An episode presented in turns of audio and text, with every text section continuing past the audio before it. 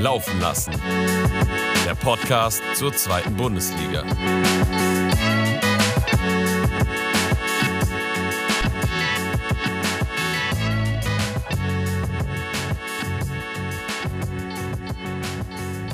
Einen wunderschönen guten Abend, liebe Zuhörerinnen, liebe Zuhörer.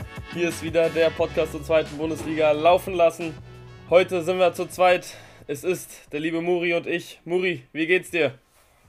Servus Leute, was geht ab? Ich bin wieder da und ich freue mich mit dir heute den Podcast aufnehmen zu können, Tom. Ja. Wie geht's dir? Alles klar? Ja, alles bestens. Ähm, natürlich sage ich alles bestens aus äh, fußballerischer Sicht, definitiv. Wir hatten ja schon eine Podcast-Folge, die ist, glaube ich, äh, Der Norden grüßt von oben. Und nun können wir hier schon direkt sagen, äh, Hamburg grüßt von oben. Genau, wir können ja schön ins Detail gehen. Ja. Norden und dann eins weiter, Hamburg. Hamburg. St. Pauli, die beste Hamburger Mannschaft, äh, gefolgt vom großen HSV und vom kleinen HSV. Das ist momentan Platz 1, 2 und 3. Natürlich alles noch nach wie vor sehr nah beieinander, aber eine sehr, sehr schöne Momentaufnahme nach acht Spieltagen. Definitiv, also sehr, sehr interessant. Alle noch eng beieinander, aber äh, es liest sich gut. Also ich kann es so jetzt unterschreiben, wenn wir genauso die, die Saison beenden. Von mir aus, dann gehen wir als Zweiter hoch, hinter St. Pauli, aber wir sind trotzdem oben. Alter, was du Aber, dir anhören äh, müsstest, ja. was ihr euch anhören müsstet, wenn St. Pauli vor Hamburg steht in der Endtabelle. Ey, Feierabend. Dann Ey, ganz ihr, ehrlich- Ey, dann seid ihr kein würdiger. Aufsteiger. Fertig. Ach so, okay, okay. Äh, Platz 1 äh, geht würdig hoch und Platz 2 ist scheißegal. Dann seid ihr So, nicht mal die beste Mannschaft in. Hamburg. nicht mal das Ja, dann, dann, dann die, die, Saison, die, die Saison darauf dann halt in der Bundesliga. Ja, weiß ich nicht. Aber mal gucken. Das ist alles noch Zukunftsmusik, Tom. Wir bleiben in der Gegenwart, würde ich mal sagen. Ja, die sieht doch gut aus. Ja, sieht auch gut aus. Stand jetzt. Und ich würde mal sagen, wir fangen mit dem Freitagabendspiel Paderborn gegen Schalke 04 an. Boah, krass. Ist Ist bei ja- dir Paderborn vor äh, Hamburg beim Kicker? Nee, ich bin jetzt gerade nicht auf Kicker drauf, aber von mir aus. Einfach aus dem wir Bauchgefühl. können- Nee, okay, gut. Wenn wir hier Harakiri Wir, wir fangen mal mit. dann genau, ist äh, Harakiri ja das Stichwort, wenn wir über FC Schalke 04 reden wollen. So sieht's aus, auf jeden Fall. Also vor der Partie äh, habe ich mir schon gedacht, so, okay, es wird auf jeden Fall eine harte Nuss für Schalke. Ja. Ähm, die können jetzt innerhalb von einer Woche natürlich nicht viel ändern. Es ist ja auch kein komplett neuer Trainer da. Ähm, ja, also man hat halt gemerkt, dass die Mannschaft halt natürlich verunsichert war.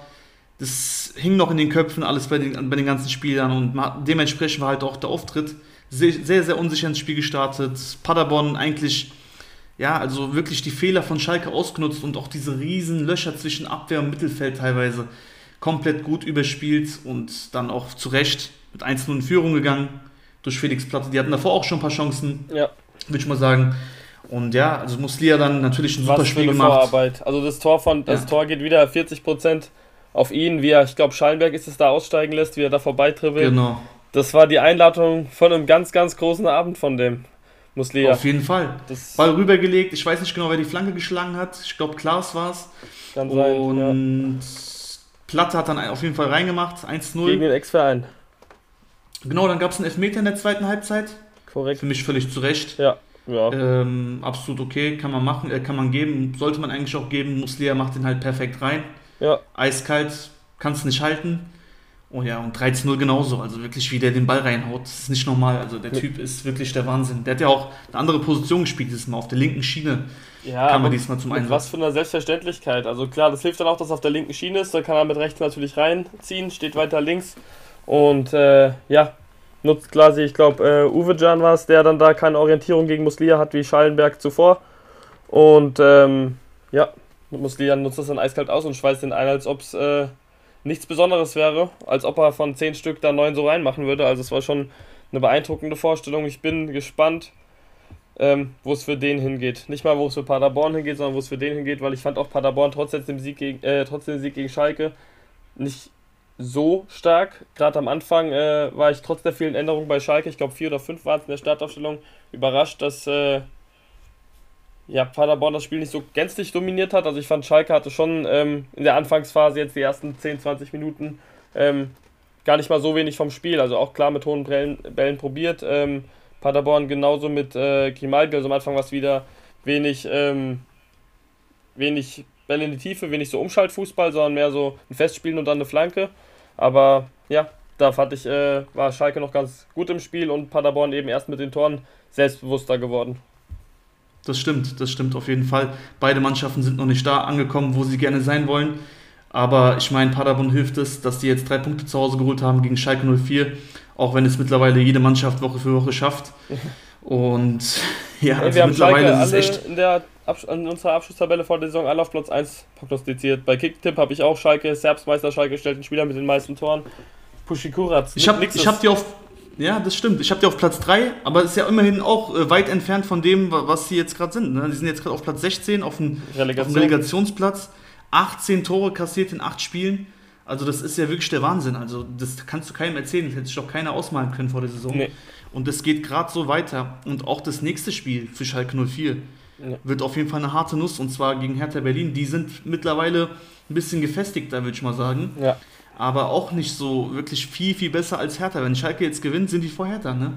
Und äh, es kann sehr, sehr schnell gehen für beide Mannschaften. Und ja, also ein Trainer wird gesucht auf Schalke, aber bislang wurde noch keiner gefunden. Und ich denke, was heißt ich denke, es wird auf jeden Fall so sein, dass ein Trainer äh, vor der Länderspielpause kommt. Peter Neurohr. Und einfach mal einen Namen den Raum werfen. Einfach mal den wieder Warum reinwerfen, nicht? warum nicht? Warum nicht? Aber nee, ganz ehrlich, also die brauchen einen neuen Trainer, die brauchen neue Struktur, neues System. Die Spieler müssen sich wieder beweisen beim neuen Trainer, weil die, da fehlt irgendwie die Motivation. Das erinnert mich sehr, sehr stark an Bielefeld letzte Saison.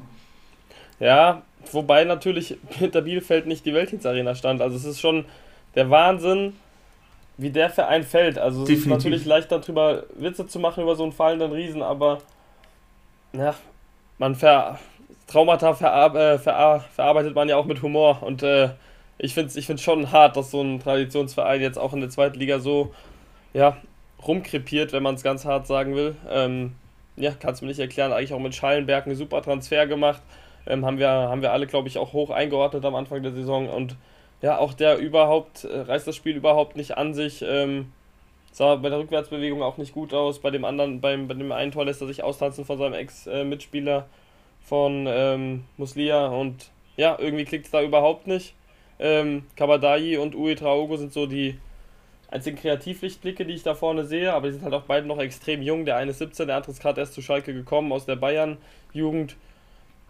Ich weiß nicht, ob das, äh, ob das reicht, um sich in der zweiten Liga, die so körperlich ist, sich zu etablieren. Also, vielleicht, ja, vielleicht ich also, weiß auch gar nicht, wenn es hart auf hart kommt, halt platte Terodde vorne rein und und gib ihm.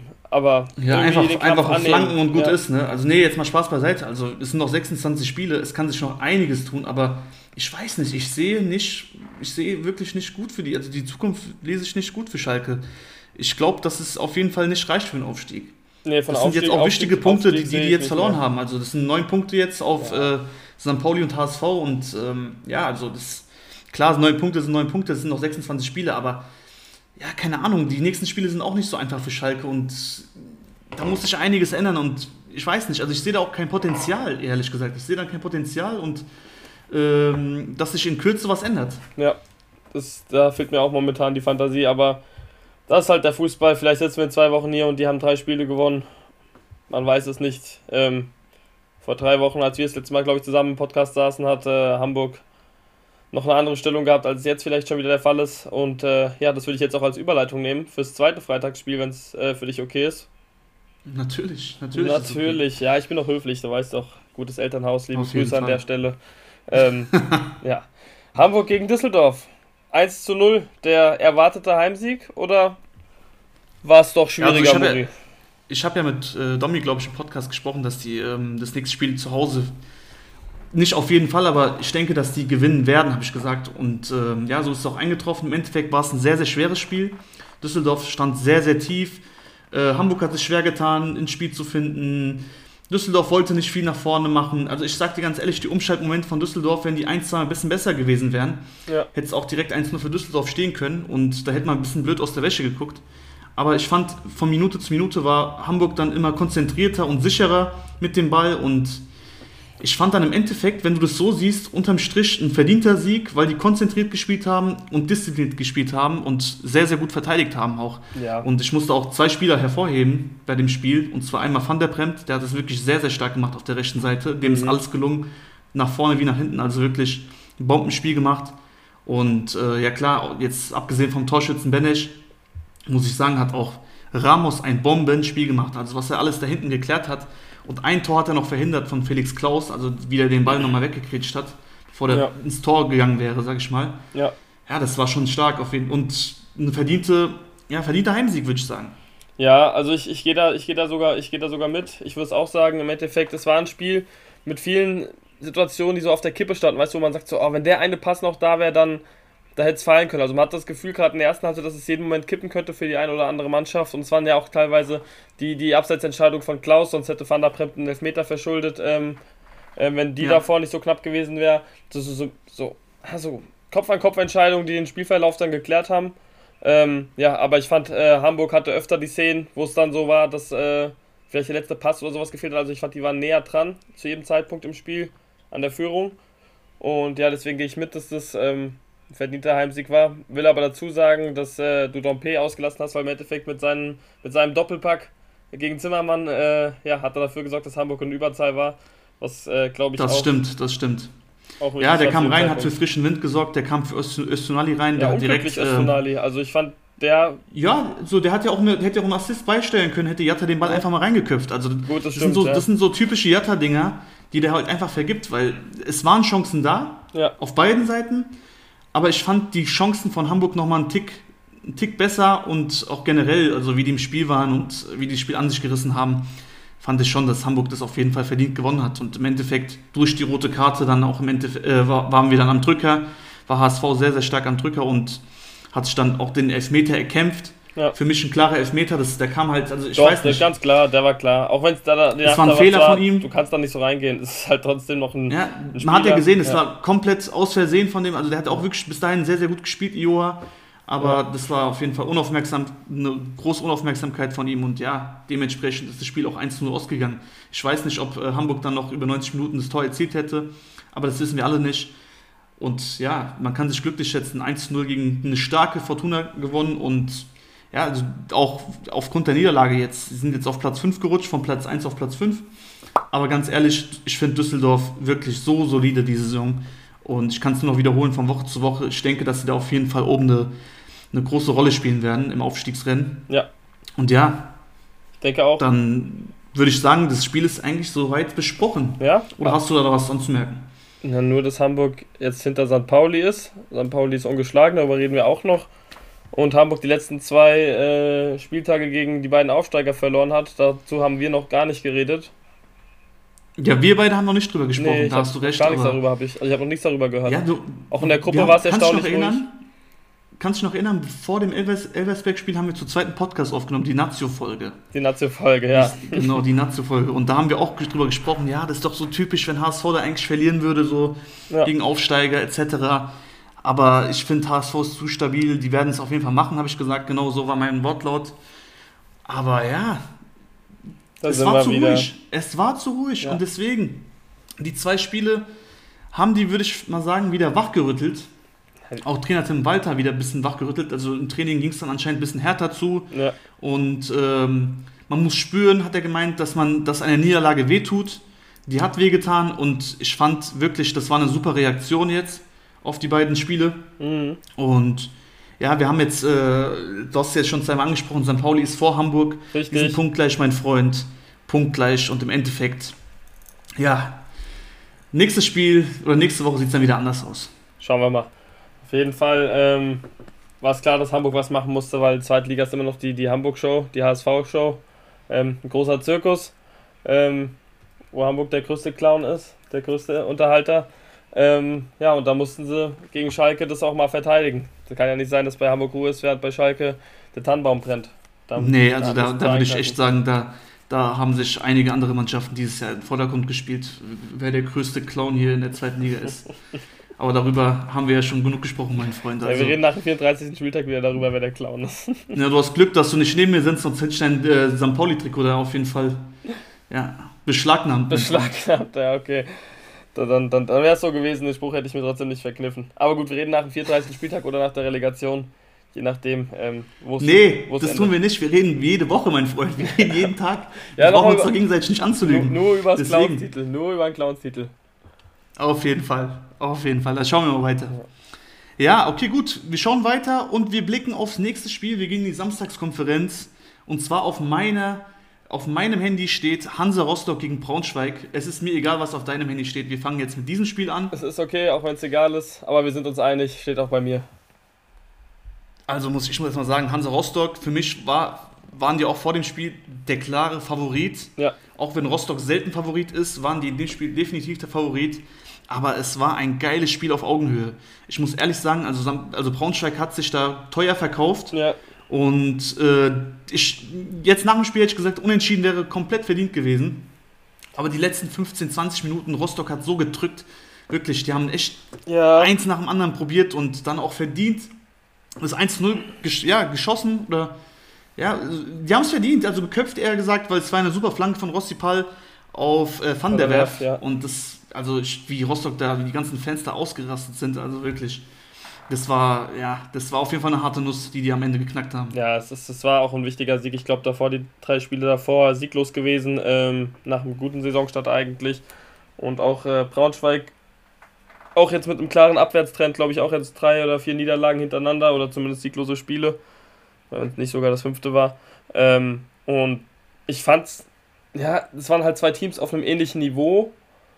Aber das heißt ja nicht, dass das Niveau gut war. Also es war ein gutes Fußballspiel, weil es halt zwei ebenbürtige Mannschaften war, aber ich sehe es trotzdem für beide sehr schwierig. Also Hansa Rostock noch mit der gefestigteren Defensive, deswegen glaube ich, äh, dass es da einfach schlechtere Teams geben wird, die, die da sein werden. Aber für Braunschweig, boah, zu, sah ja. schon letztes Jahr eigentlich düster aus und jetzt dümpeln sie auch wieder auf dem 17. Platz rum. Wer weiß, wie lange Schalke und Hertha, also ich kann mir nicht vorstellen, dass einer von denen äh, das wie Bielefeld macht und auch direkt äh, von der ersten in die dritte quasi runtergereicht wird. Und ja, da bin ich mal gespannt, äh, wo es für Braunschweig hinführt, weil so, also offensiv fand ich es trotzdem sehr ideenarm. Also, ja, fand, es, es ging. Ja, du musst dir halt vorstellen, die haben 20 Schüsse abgeliefert und keins davon ging aufs Tor. Ja, Ja, das ist, das ist ja auch, also das spricht ja irgendwo für sich. Also viel die Ungeduld. Qualität, ja, die Qualität des. Abschlusses, ja, das, das lässt zu wünschen übrig. Aber trotzdem wirklich, also diesmal wirklich viel besser im Spiel gewesen als die letzten Spiele. Äh, war ja auch vielleicht ein bisschen dankbares Spiel für, für Braunschweig, weil die halt mehr vom Ball hatten. Wobei das eigentlich, wenn ich jetzt Ballbesitz sehe, war das eigentlich relativ ausgeglichen. 48% Rostock, 52% Braunschweig. Ja, aber was die Schüsse angeht, waren die relativ gleich. Generell war das ähm, kein schlechtes Spiel von denen, aber ja, es ist halt bitter, wenn du kurz vor Schluss da noch das Tor kassierst.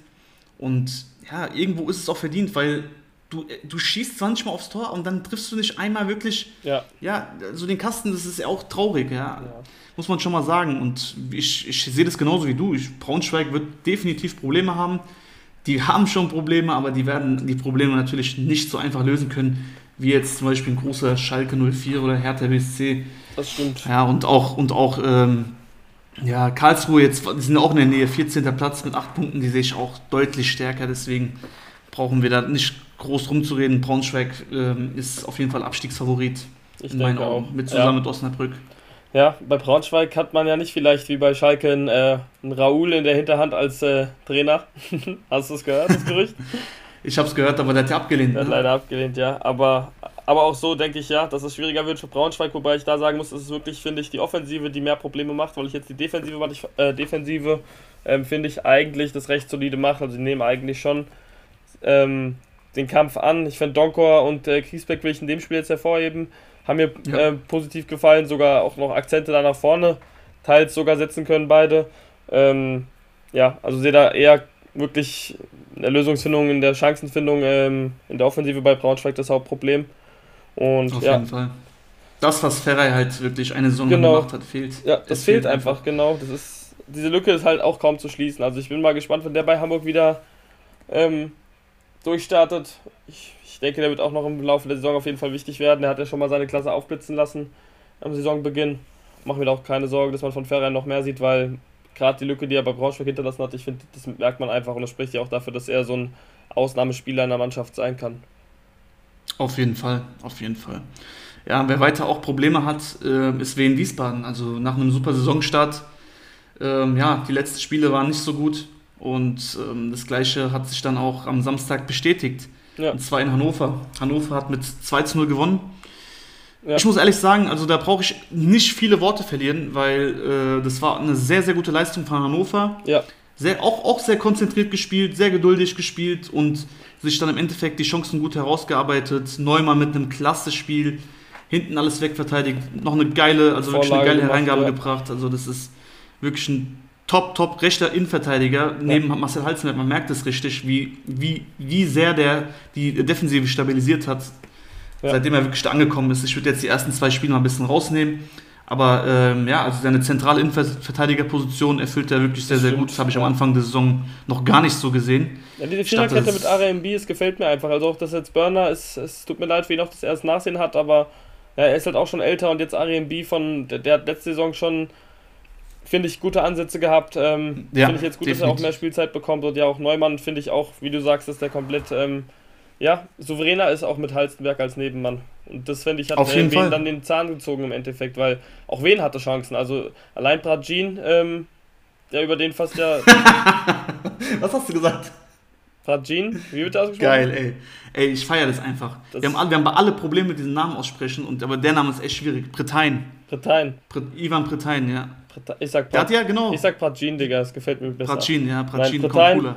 Ähm, Pretain finde ich, äh, ja, ist so der, die Anspielstation im Wiener Sturm. Also über den hat auch wieder eine gute Kopfballchance gehabt, ähm, im Luftzweikampf äh, gerade sehr stark, also immer eine hohe Anspielstation für die Wiener. Und ähm, ja, machen sie dann das 1-0, ähm, gehen zur ersten Führung dann kann das Spiel auch anders laufen. Dann ist Wen eklig, wenn die hinten nur raus verteidigen müssen. So Wen in Rückstand, ähm, ja, ist leichter zu spielen, wenn man dann Räume hat, wenn sie nicht hinten ähm, drin stehen. Und ja, deswegen umso wichtiger für Hannover, dass sie in Führung gegangen sind, dass sie da die Nerven behalten haben und äh, das, wie du sagst, äh, souverän dann letztendlich auch runtergespielt haben. Ja, da hast du vollkommen recht. Also gerade am Anfang, ähm, ja, wen mit der Chance, also Britannien, den hat Zieler sehr, sehr gut rausgefischt noch. Und der hat sich auch ganz früh verletzt im Spiel. Nach 16 Minuten ist er auch schon raus. Ja. Ähm, ja, das ist ein sehr herber Verlust für wen. Ich hoffe, das ist nichts Ernstes. Verdammt wichtiger Spieler vorne drin und der die Bälle festmacht, der Kopfball stark ist, der auch letzte Saison schon in der dritten Liga viele Tore gemacht hat, zusammen mit, oh, mir fällt der Name gerade nicht ein. Mir fällt der Name nicht ein. Hollerbach, genau, Hollerbach. mit Hollerbach. Ja. Da hat es noch sehr, sehr gut funktioniert. Auch Robin Häuser wieder mit einem super Spiel. Also der gefällt mir wirklich sehr, sehr gut bei Wen. Ja. Ein klasse zentraler Mittelfeldspieler. Ja, ich glaube auch, dass der, dass der da nächste Saison nicht mehr ist bei Wen. Ja. Und Schauen wir mal. Schauen wir mal, ja, aber ich, ich glaube wirklich, dass der hat wirklich Potenzial. Das habe ich schon auch bei den ähm, Relegationsspielen gesehen. Das hat mir sehr, sehr gut gefallen. Da habe ich mir auch direkt mein Kickbase-Team geholt, habe den letzte Woche verkauft, war ein Fehler, hat wieder über 100 Punkte gemacht, obwohl die zwar nur verloren haben. Aber ja, also man muss schon sagen, im Großen und Ganzen definitiv ein verdienter Sieg für Hannover ja. 96. Und ich bin auch gespannt, wie die, also wie die jetzt, ähm, ob das jetzt vorne so bleibt, weil Harvard Nielsen macht das wirklich sehr gut jetzt seit zwei, drei Wochen. Ja, das stimmt. Aber die haben ja noch einen Vogelsammer, dann haben die noch einen Tresoldi, der gerade genau. aktuell verletzt ist. Ja. Also die haben da echt Optionen und ähm, Hannover gefällt mir wirklich von Woche zu Woche mehr. Ja. Und ja, also nicht umsonst haben wir die alle irgendwo ein bisschen ja, gut oben eingeordnet bei unseren Tabellenprognose. Ja. Und ja, jetzt stehen die auf dem dritten Platz. Hinter dem großen HSV ist der kleine HSV, wie du schon gesagt hast am Anfang. So ist es. Also ja, sie haben jetzt quasi mittlerweile Qual, die Qual der Wahl. Ähm, das das finde ich überraschend, diese Entwicklung, dass das noch unter Leitl so gelungen ist. Also krass, dass sich da mal ähm, diese Geduld scheinbar auszahlt. Zumindest stand jetzt, wer weiß, ähm, wie in der Rückrundenstart ist oder ja, was passiert. Bei Hannover ist ja auch irgendwie, auch wenn es so der kleine HSV ist, immer ein bisschen was los, auch durch äh, Martin Kind, ähm, durch seine Äußerung. Ja, da bin ich auch mal gespannt, wie der weitere Verlauf ist. Bin auch gespannt, wie es für wen jetzt weitergeht. Wirklich war ja diese gute Saisonstart jetzt so langsam, ja, kommt es so ein bisschen abhanden, auch die Punkte einzusammeln. Äh, Matthiesen ähm, als Abwehrchef mit einer diesmal nicht so starken Leistung. Also das, ähm, ja, diese paar Säulen, die sie haben. Ähm, Bratjin, richtig ausgesprochen? Britain. Britain. Bratjin, Britain. Den Namen muss ich mir merken. Der äh, auf jeden Fall im Angriff eine Säule ist. Äh, jetzt wichtig, dass er schnell wieder fit wird oder dass es da nichts Ernstes ist. Häuser, wie du sagst, auf, der, auf den ist konstant Verlass und ja, Matthiesen auch, dass der sich schnell wieder sammelt, weil es sonst ohne diese Säulen für wen wirklich, wirklich, wirklich schwer wird, ähm, mit den anderen Teams da mitzuhalten in der zweiten Liga, weil es halt doch nochmal ein bisschen ein qualitativer Unterschied ist, auch gerade in der Kaderbreite gerade. Ja, der nächste Gegner ist der HSV. Diesmal der große HSV. Ja. Äh, wir sind ja alle zusammen im Stadion. Ja, Mann, das wird Komplett geil. laufen lassen ist unterwegs in Wehen. Auch im Wehen-Block. Wir sind da ein bisschen undercover unterwegs dieses Mal. Ich nicht. Manche nicht. Ich bin für wen. Genau, wie du jetzt nicht. Ja. Ist ja klar, dass du für wen bist. Aber da bin ich auch gespannt, wie die sich jetzt schlagen werden. Im Endeffekt wird es wieder ein. Ja, also die, das Stadion wird voll sein, die Leute haben Bock, die Spieler werden mehr Bock haben und es, es kann alles passieren. Wie gesagt, also die haben auch gegen Schalke sehr, sehr gut ausgesehen zu Hause, haben, haben sich da nicht irgendwie abkochen lassen, haben noch das 1-1 gemacht gegen Schalke. Deswegen, also gegen große Mannschaften bis jetzt die Saison sah es sehr, sehr gut aus für wen. Ja, Und da bin ich echt gespannt, wie das Spiel nächste Woche ausgehen wird.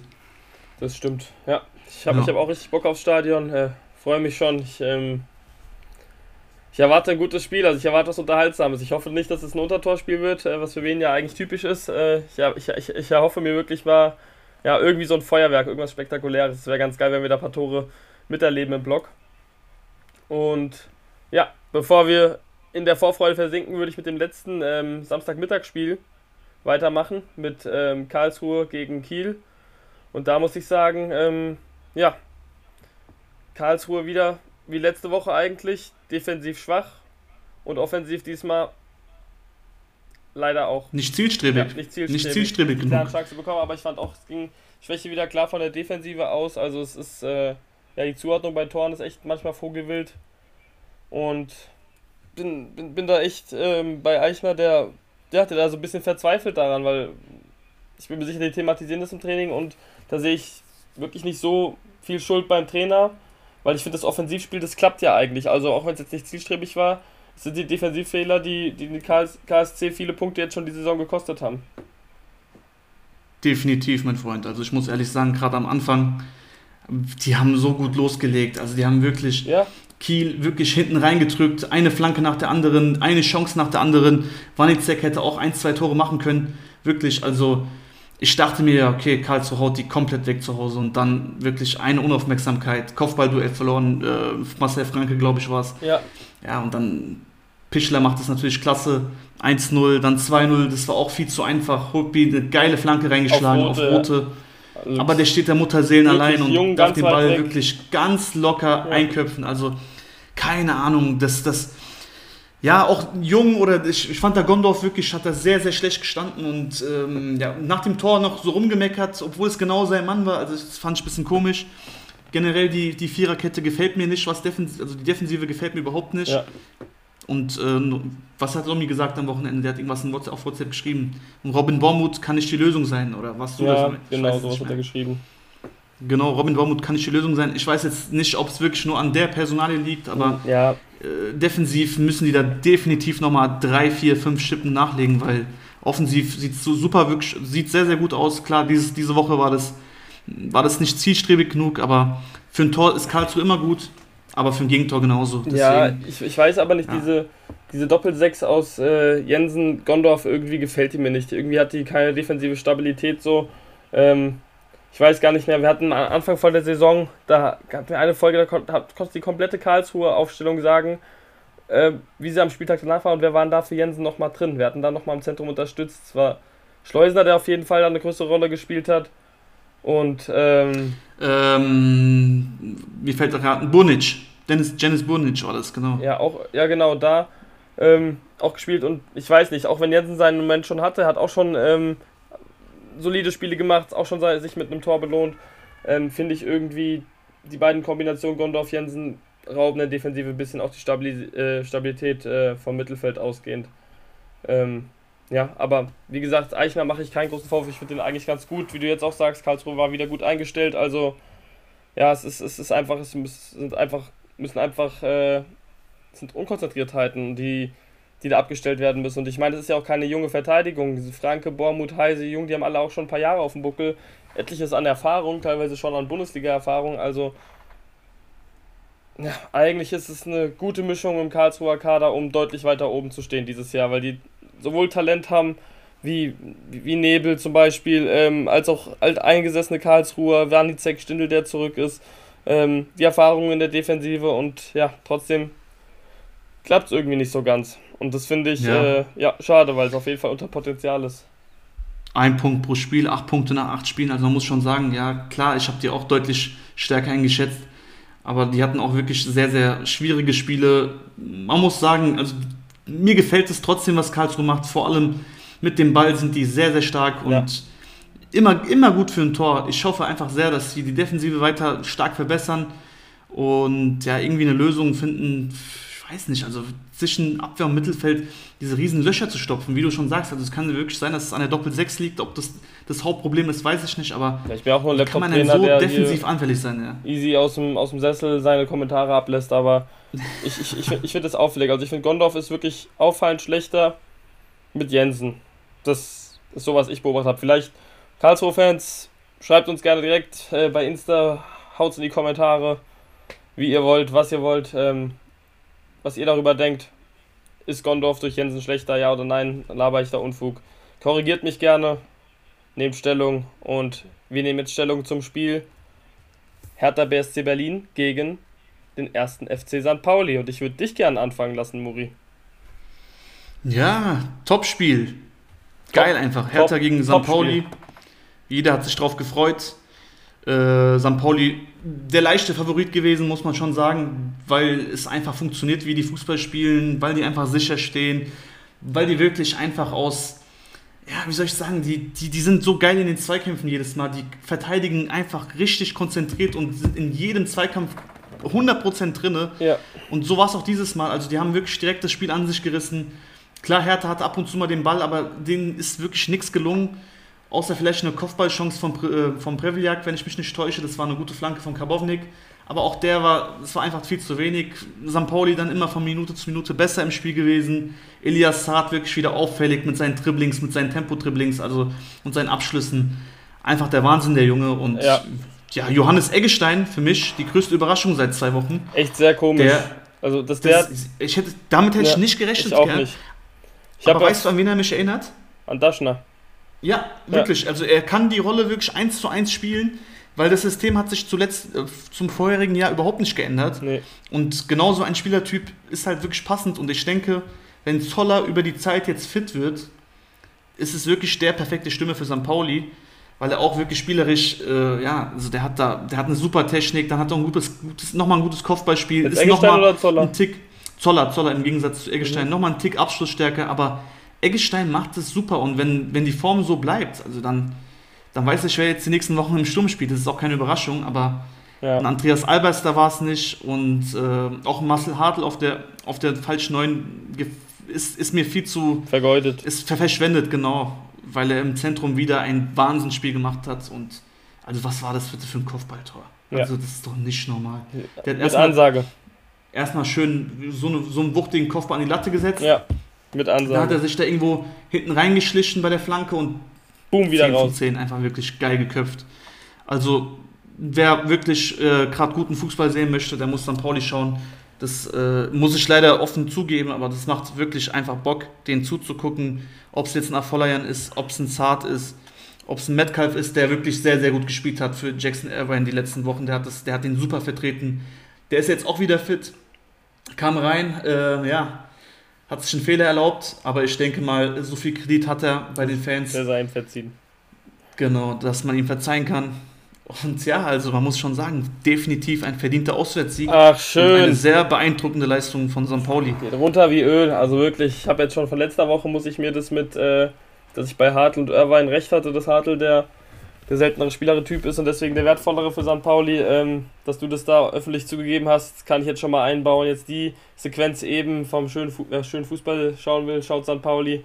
Das, das muss ich mir eigentlich alles so als Wecker einstellen. Dann wache ich morgens direkt mit guter Laune auf und gehe gut, äh, gut motiviert in den Tag. Also ich kann auch da kaum was oder will kaum was ergänzen. Ich bin auch mit der Performance so zufrieden. Ist momentan wieder, jetzt, ist bei, jetzt bin ich mit Pauli im siebten Himmel wieder. Ähm, ich erinnere mich an das Vorjahr, als Pauli mit 7, 8, 9 Siegen hintereinander gestartet ist, irgendwie einen Startrekord aufgestellt hat ähm, für einen neuen Trainer in der zweiten Liga, da war ich auch so auf Wolke 7, aber jetzt auch fußballerisch, der Kader jetzt ist nochmal breiter als letztes Jahr. Ein Amendido äh, darf man nicht vergessen, jetzt auch wieder einer, den man immer mal wieder reinbringen kann, nicht als Startelfspieler erstmal, aber auf jeden Fall auch ein guter Spieler. Nägelstein, der ähnlich wie Daschner jetzt in die Neuner-Position reinrückt. Und ja, ein Zoller, der dahinter lauert, ähm, sobald er fit ist. Also es ist schon gut. Metcalf hat jetzt komplett Selbstbewusstsein getankt in der Zeit, wo Irvine weg war. Ähm, hat auch Abschlüsse gesucht, fand ich auch super, also auch eine gute Option, um nochmal, keine Ahnung, den vielleicht als Rechtsflügel ähm, mal zu bringen, auf Vollerjan Druck zu machen, der finde ich ähm, noch mit der Schwächste ist diese Saison in der Offensive von St. Pauli. Ja, Irwan jetzt wieder zurück, das heißt, da sind die Probleme auch gelöst. Ähm, es, ist, es ist wirklich schön. Also, wie, wie ich es auch durchgehe, es macht einfach Spaß. Ähm, Saad will ich nochmal ein Sonderlob geben, auch wenn er jetzt äh, ohne Torbeteiligung war. Super Spiel gemacht. Also, Antrieb da komplett gewesen, bisschen ja, das Kreativzentrum gewesen, wieder über links, erinnert ein bisschen an Paccarada, auch wenn Paccarada natürlich äh, doch mal deutlich defensiver war, aber ja, es ist momentan wieder sehr schön, St. Pauli zu gucken, jetzt die Tabelle, eine absolut tolle Momentaufnahme und ja, ich, ich träume ganz weit und habe schon gesagt, ich mal ein Spiel zu sehen am Millantor, St. Pauli gegen Bayern oder die Allianz Arena mit den beiden Teams, das würde ich mir schon gern mal gönnen. Ähm, bis dahin ist noch ein sehr, sehr weiter Weg, aber träumen darf ja erlaubt sein. Das darf auf jeden Fall erlaubt sein. Man muss ja sagen, acht Spiele, keins davon verloren. Ja. Vier Unentschieden, viermal Unentschieden gespielt. Auch in jedem Unentschieden-Spiel, muss ich ehrlich sagen, gab es ähm, eigentlich nicht so ein Spiel, wo ich sagen würde, St. Pauli hätte verlieren müssen. Ja. Sogar eher gewinnen sollen. Ja. Also das ist wirklich, man muss schon sagen, stark, also ja. sehr, sehr stark. Aber wir kennen auch St. Pauli, Tom. Wir wissen, was letzte Saison war, wir wissen, was vorletzte Saison war. Die haben da immer in einer, einer Hälfte, Saisonhälfte sehr, sehr gut performt. Und in der zweiten nicht. oder in der ersten dann, ja. genau, in der anderen halt eher gar nicht. Genau. Und deswegen dann warten wir da auch mal ab. Ja. ja äh, Vorfreude ist auf jeden Fall riesig, das kann ich spüren. Die ist riesig. Aber ähm, ja, mal gucken. Ist diesem auch ein bisschen ein kleiner Vorteil für St. Pauli, weil es dauert ein bisschen, bis die gegen HSV spielen und, die, äh, und sich die erste Niederlage dann einholen würden. Wird nicht passieren. Wird nicht passieren, sagst du mal gucken. Weiß Bis dahin ich. ist noch ein bisschen Zeit. Ja, egal. Aber Weiß jetzt geht es gegen, gegen Nürnberg zu Hause. Sollte eigentlich machbar sein. Auf dem aber ja, also die haben ja auch nicht so schlecht gespielt. Dann würde ich auch direkt mal sagen, wir sprechen Nürnberg gegen Magdeburg an. Das erste ja. Sonntagsspiel. Ja. Ähm, für mich die erste Halbzeit geht klar an Magdeburg. Also die haben da äh, definitiv ja. ähm, das Spiel an sich gerissen, haben viele Chancen gehabt aus der zweiten Reihe, aber im Endeffekt war das nicht gefährlich genug für den ähm, Torwart, also für Martenia dann in dem Fall.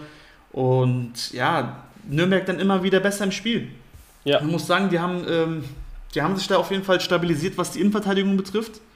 Mit Marquez und Güleyen finde ich, die Kombination ist, ist sehr, sehr gut aufgegangen. Der Plan äh, von Trainer Fiel auch. Also die haben wirklich sehr, sehr gute Umschaltmomente gehabt.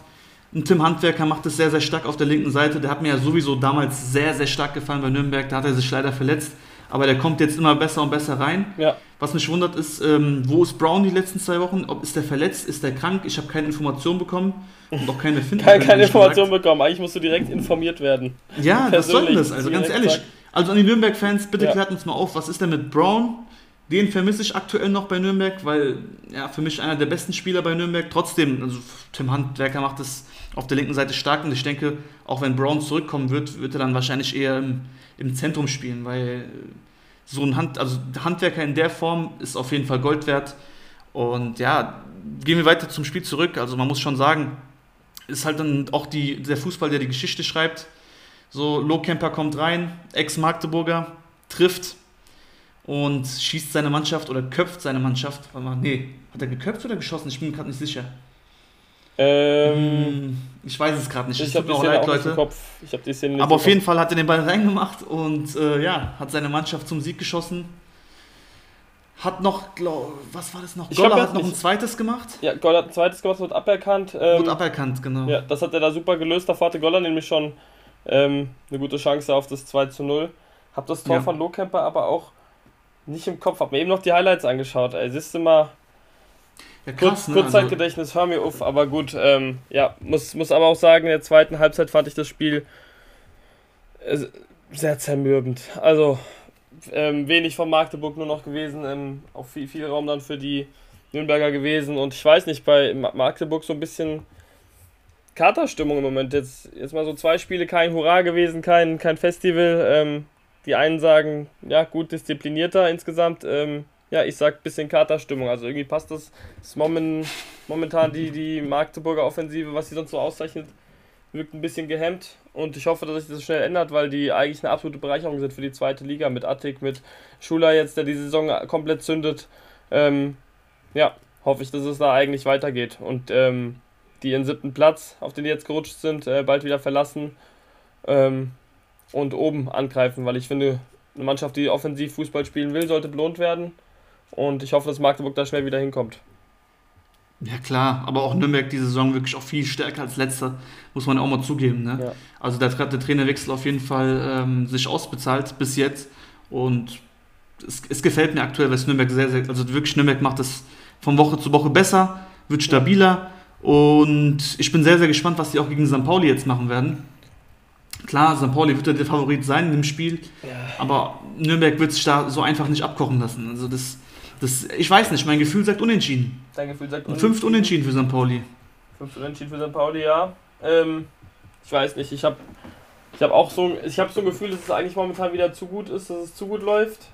Aber da St. Pauli ja nicht der HSV ist, ähm, warum sollte ich mein Gefühl Wird auch niemals sein. Bleib, nee, wird dann niemals sein, Gott sei Dank nicht. Ähm, und bleibe, bleibe dabei, bleibe bei meinem Gefühl, bei meinem guten Gefühl und sage, dass Pauli das Ding gewinnt. Ähm, und möchte an der Stelle auch nochmal loben, auch was St. Pauli eben von anderen Vereinen unterscheidet und warum ich trotzdem nochmal so geil finde, dass sie trotzdem im Profifußball so eine große Rolle spielen. Jetzt wieder die Entscheidung, dass in den NLZ oder dass in dem NLZ von St. Pauli keine Berater bei den Jugendlichen, dass mit denen nicht gearbeitet wird, finde ich eine super Entscheidung, eine Herangehensweise, die gut ist. Ähm, ja, um da ein bisschen auch das Geld aus dem Fußball rauszulassen, gerade aus dem Jugendbereich. Ähm, ja, St. Pauli als erste Mannschaft, glaube ich, die es macht im Profibereich, wieder Hut ab ähm, können sich einige Clubs mal eine Scheibe von abschneiden. Ja, gut, auf jeden Fall ein sehr, sehr guter Ansatz. Und ja, du sagst es, also so in so jungen Jahren schon mit so viel Geld rumzuschmeißen und die Spieler komplett zu verwöhnen und keine Ahnung, da.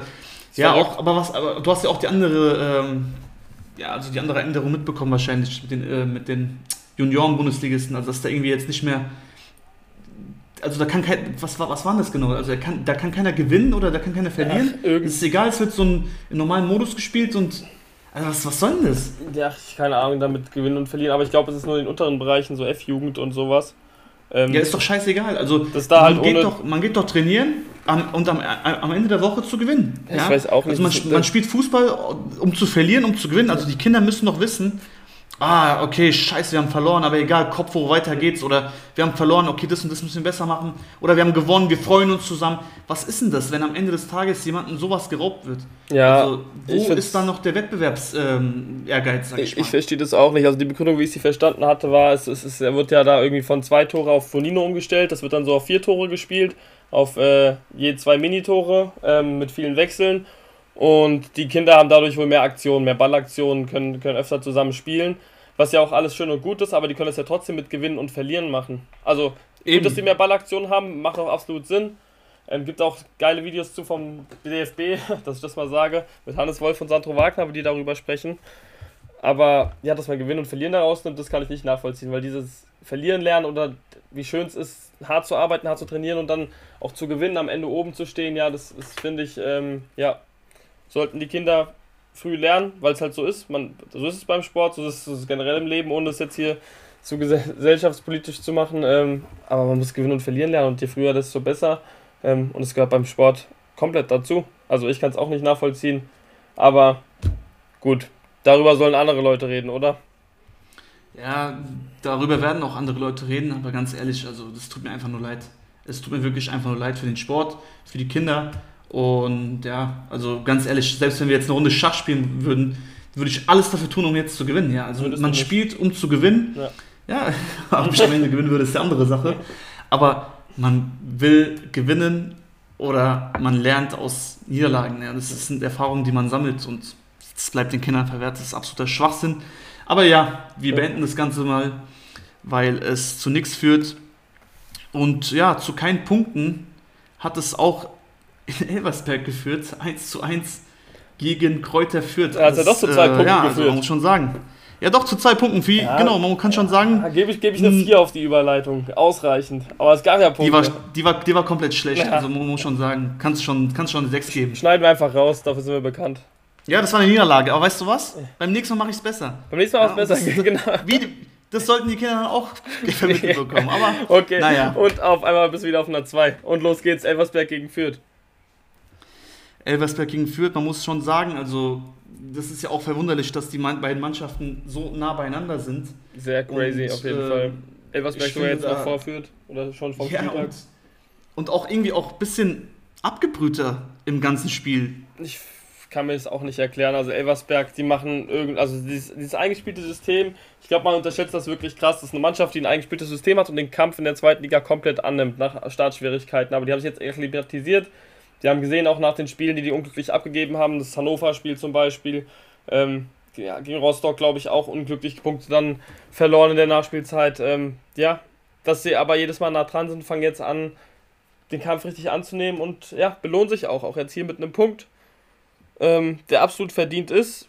Ich fand, da, ich, fand, ich fand Fürth nicht klar besser und ähm, ja, muss sagen, auch, auch die Breite im Kader von, von Elversberg jetzt war es äh, Pfeil, der das Tor gemacht hat. Ähm, ansonsten haben die noch einen Fagier, der offensiv für Power sorgt, ein Wanner, der neu dazugekommen ist. Also auch da viel, viele Spieler, die da an einem guten Tag das Spiel entscheiden können. Und äh, ja, Elversberg auf einem guten zehnten Platz und ähm, führt, kommt nicht so richtig von der Stelle. Ja, das ist genau so richtig beschrieben und ich weiß nicht, woran es bei Fürth liegt. Also wir haben ja jetzt mehrmals schon gesagt, ja, Trainerwechsel hat voll viel gebracht und ja, Zorniger, da ist ein klares System dahinter und was weiß ich, aber ganz ehrlich, das sind acht Spiele und neun Punkte, die haben auch mehr erwartet. Also klar hat Fürth nicht die gleichen Ansprüche wie jetzt Hertha oder Schalke, aber ein 13. Platz haben sie sich auch, glaube ich, nach acht Spielen nicht so erwartet und ja, keine Ahnung, also mir gefällt es aktuell bei Fürth überhaupt nicht. Nach dem ersten Spiel ein kompletter Leistungsdowngrade und ja, also die haben sich ja irgendwie auch noch nicht so richtig gefunden. Man muss, man muss schon sagen, Hilgotta Woche für Woche immer am Performen. Ja. Klar, ähm, es ist absolute Klasse, was er da wieder be unter Beweis gestellt hat. Aber das Tor hätte auch nicht so, keine Ahnung, das war, ich weiß auch nicht, also ich muss ehrlich sagen, da hat mir Elversberg wirklich mehr gefallen im ganzen Spiel. Und ja. hätten die jetzt gewonnen, wäre ich, wär ich jetzt nicht verwundert gewesen. Also Fürth steckt da ein bisschen in der kleinen Krise, würde ich sagen. Ja, letzte Woche habe ich Fürth noch gelobt für den ähm, trotzdem Harakiri-Spiel da. Ähm, habe ich sie gelobt für die, für die Offensivleistung, die, gemacht haben, für die Kombination, die die teilweise hatten ähm, gegen Karlsruhe. Auch wenn es defensiv natürlich äh, schlecht aussah, aber jetzt auch Ab Abiyama Lemperle fand ich auch echt kein gutes Spiel. Also, ja, irgendwie fehlt mir da die Konstanz in der Mannschaft. Das ist so. Ja, das, dass das die wieder und wieder den, den, den, Kampf auf den Platz bringen und nicht nur, nicht nur daheim, auch, auch auswärts, weil. Ja, da, da, da scheitert die komplett diese Saison auswärts, glaube ich. Haben sie, ich weiß nicht, ob die schon einen Auswärtssieg überhaupt geholt haben diese Saison. Die haben auswärts, die haben auswärts noch gar nichts geholt. Die haben zwei Unentschieden und zweimal verloren. Also ja, wie auch letzte Saison schon, die stecken da tief drin, ja. wenn, wenn, wenn man die Auswärtstabelle sieht. Nächste Auswärtsfahrt HSV, wird auch wieder eine lustige Sache. Ja, das wird auf jeden Fall lustig und ja, keine Ahnung, also ich, ich sehe da keine Steigerungen bei unter den Trainer. Nee. Ich weiß es nicht. Ob, klar, man, muss, man soll jetzt nicht direkt den Trainer in Frage stellen und sagen, hier, ähm, der soll mal raus und da soll ein neuer reinkommen, das ist viel zu plump. Hatten wir auch bei Leitl Aber ganz ehrlich, ja, hatten wir auch bei Leitl Unrecht und nach 30 Spieltagen, keine Ahnung, wie viel er jetzt gemacht hat für Fürth, muss man sagen, das stagniert so krass. Also wirklich, die Konstant, Konstantheit ist überhaupt nicht, äh, Konstanz ist überhaupt nicht verbund, äh, vorhanden. Und ich hoffe, dass die wirklich, wirklich, keine Ahnung, so ein, so ein System finden und auch keine, ich weiß nicht, also der Stürm, die Stürmerwahl, jede Woche immer wieder neue rein keine Ahnung, es gefällt mir nicht. Also wirklich. Ja. Tut mir leid an die Fürther Fans, aber ich habe da auch nicht so große Hoffnung, was da irgendwie Aufstiegsrennen betrifft oder sonst was nach diesem ersten, ersten Spiel, wo die 5-0 Paderborn wegklatscht. Nee, ich finde, da fehlt klar noch irgendwie so ein Step, bis man sagen kann, die sind auf dem Niveau von Düsseldorf zum Beispiel, ähm, ja. die ich so ähnlich einschätze von den von der Grundausstattung, von der Struktur, auch wenn da vielleicht bei Düsseldorf noch mal ein paar mehr Fans im Rücken sind. Ähm, ja, wie, wie führt ja, bin, bin mal gespannt im Endeffekt, ob das, also ich glaube auch dieses Jahr ehrlich gesagt nicht dran, dass Fürth da oben groß konstant angreifen kann. Ähm, ja, und bin mal gespannt, wo das langfristig mit denen endet, weil es ja eigentlich doch eine Mannschaft ist, die immer mal wieder aufsteigt, so in den letzten zehn Jahren. Ich glaube, zweimal aufgestiegen. Also, ja, mal gucken, ob sie es schaffen, eine Fahrschulmannschaft zu werden. Aber diese Saison sehe ich es auf jeden Fall nicht. Zumindest nicht so mit dieser Unkonstanz. Also, auch wenn es ein Michalski da hinten gute Arbeit leistet, ähm, eine Rigotta eine feste Säule ist, irgendwas, irgendwas fehlt dann noch so irgendwie an, an Konstanz in der Mannschaft, in der Breite. Auf jeden Fall spannend zu beobachten in den nächsten Wochen, wie sich das entwickelt. Ob weiterhin immer noch so konstant äh, die Konstantheit fe Konstanz fehlt. Konstantheit, ey, keine Ahnung, was mit los ist. Ja, aber wir kommen zum letzten Spiel, mein Freund. Das letzte Spiel. Zum letzten.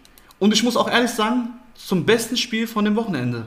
Boah, warte kurz. Das, das hat mir krass gefallen. Also wirklich, das, das hatte alles. Ja, es, ist, ja es, ist, es, war eine sehr, es war ein sehr dramatisches Spiel. Es war schon sehr geil, ja. Natürlich Sehr war es St. Pauli-Spiel Spiel, nochmal schöner, aber ja, Viele Elfmeter auch, ne? viele Elfmeter. Also da, da ging es ordentlich zur Sache. Da ging es ordentlich zur Sache. Und Grill wir bei, mal, Grill bei Kickbase Ich- hätte ich gern gehabt. Zum, nicht, also beim ersten Elfmeter, nicht vor dem ersten Elfmeter, aber spätestens nachdem er den gehalten hat, dann schon. Dann im zweiten noch Auf von Boyd, Fall. dann noch danach den, den Kopfball danach ähm, auch gehalten, der natürlich auch super unplatziert war. geisteskrank. Aber ja, der eigentliche Held des Spiels wäre da nicht Tomjak. Wäre da nicht Tomiak. Genau, du sagst es. Aber ich gebe dir mal das Wort, mein Freund. Wie hast du das Spiel erfunden? 2 zu 2. Ja, ähm, in der ersten Hälfte muss ich sagen, ähm, fand ich Osnabrück echt nicht, nicht schlecht. Ähm, war klar, also ich, ich finde, für mich war es klar, dass ähm, Lautern da schon mehr das Spiel machen muss, die auch mehr Chancen haben werden. Aber Osnabrück, finde ich, für die, die Gelegenheiten, die die hatten, ähm, haben es gut gemacht, sind ja auch mit einer Führung in die Halbzeit gegangen, auch wenn es nur eine knappe war. Ähm, will an der Stelle nochmal wohl von Osnabrück hervorheben, hat einen Elfmeter rausgeholt, das 1-0 von Engelhardt vorbereitet und Ey, Das wie geil der- haben die das Ja. 1-0 bitte rausgespielt. richtig geile Also Art und Engelhardt hat sich das Spiel ja so, so eigentlich so komplett selber eingeleitet, aber Ja. was ein Pass von Was Wolf und Pass auch noch dieser, dieser Abschluss. Ja. Dieser Abschluss von Engelhardt, so richtig technisch so, sanft, stark. weißt du, ja, was ich meine? Einfach schön mit der Innenseite, zack, aus der Luft rausgeholt. Also muss sagen, Osnabrück hat das wirklich gut gemacht, die Mannschaft von Schweinsteiger. Ähm, ja, und in der zweiten Halbzeit ähm, immer mehr geschwommen, immer mehr lauter das Spiel machen lassen, immer mehr das Spiel übergeben, immer weniger selbst geschafft, äh, aus diesen Druckphasen rauszukommen.